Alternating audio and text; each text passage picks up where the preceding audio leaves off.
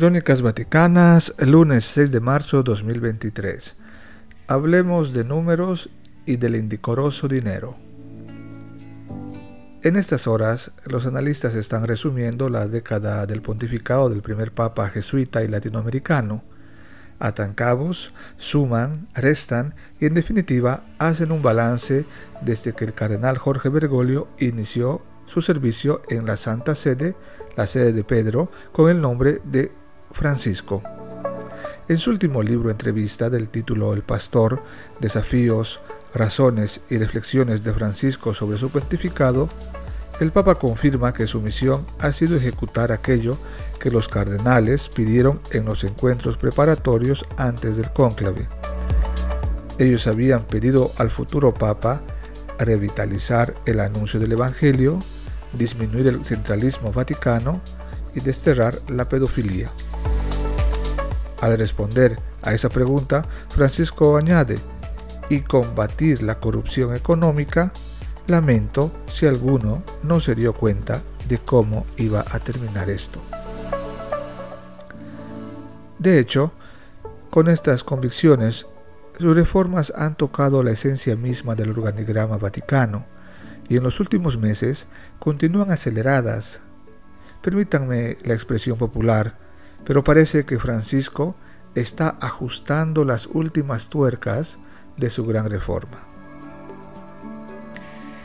Por ejemplo, el pasado 23 de febrero emitió un decreto personal, técnicamente llamado motu propio, reconfirmando que todos los bienes muebles e inmuebles comprados por la curia o por sus entes vinculados, pertenecen al patrimonio público de la Santa Sede y no pueden ser usados como propiedad privada, sino en nombre y bajo la autoridad del pontífice, para la consecución de sus fines institucionales, el bien común y al servicio de la Iglesia Universal, precisa el acto legislativo.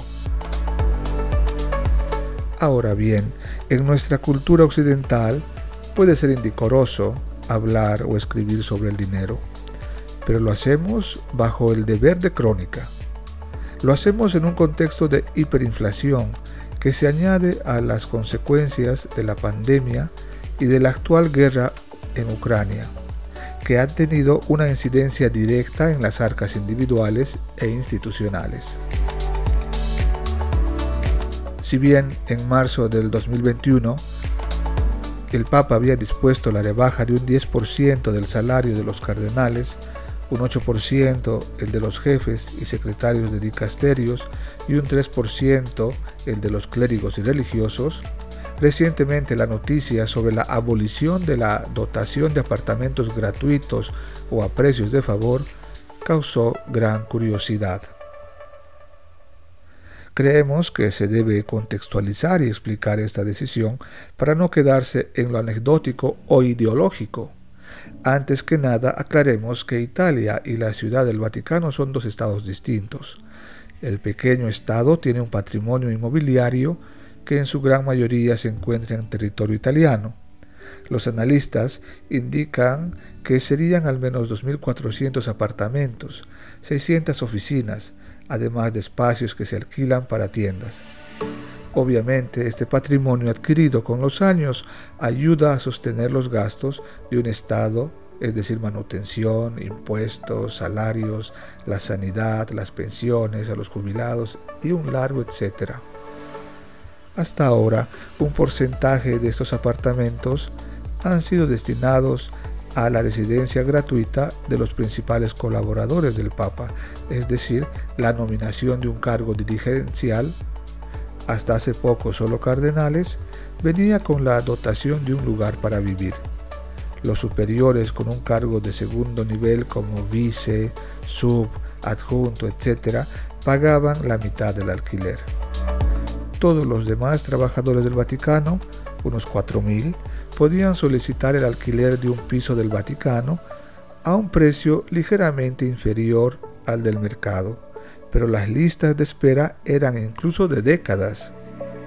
Pues bien, el pasado primero de marzo salió a la luz que el Papa realizó un acto legislativo cancelando ese privilegio. En el texto que no fue publicado por el sistema de comunicación del Vaticano, pero se lee que el origen de esa decisión también se debe al contexto económico de particular gravedad. De todas maneras, cualquier excepción podrá ser abrogada por el mismo Papa. Hasta aquí nuestras crónicas vaticanas. Hasta la próxima semana.